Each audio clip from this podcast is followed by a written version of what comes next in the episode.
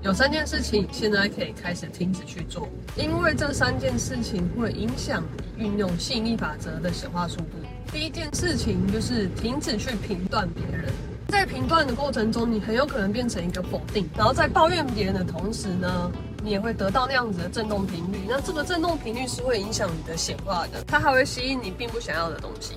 这件事情去停止关注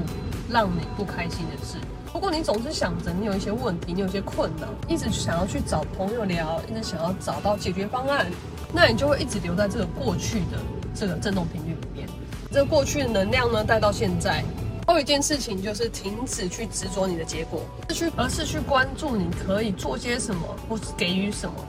然后让这个结果呢，自然而然的来到你的身边。就很像是种子法则一样，你想要得到爱，你就付出爱；你想要得到钱，你就付出钱。我们专注我们可以给什么，而不是专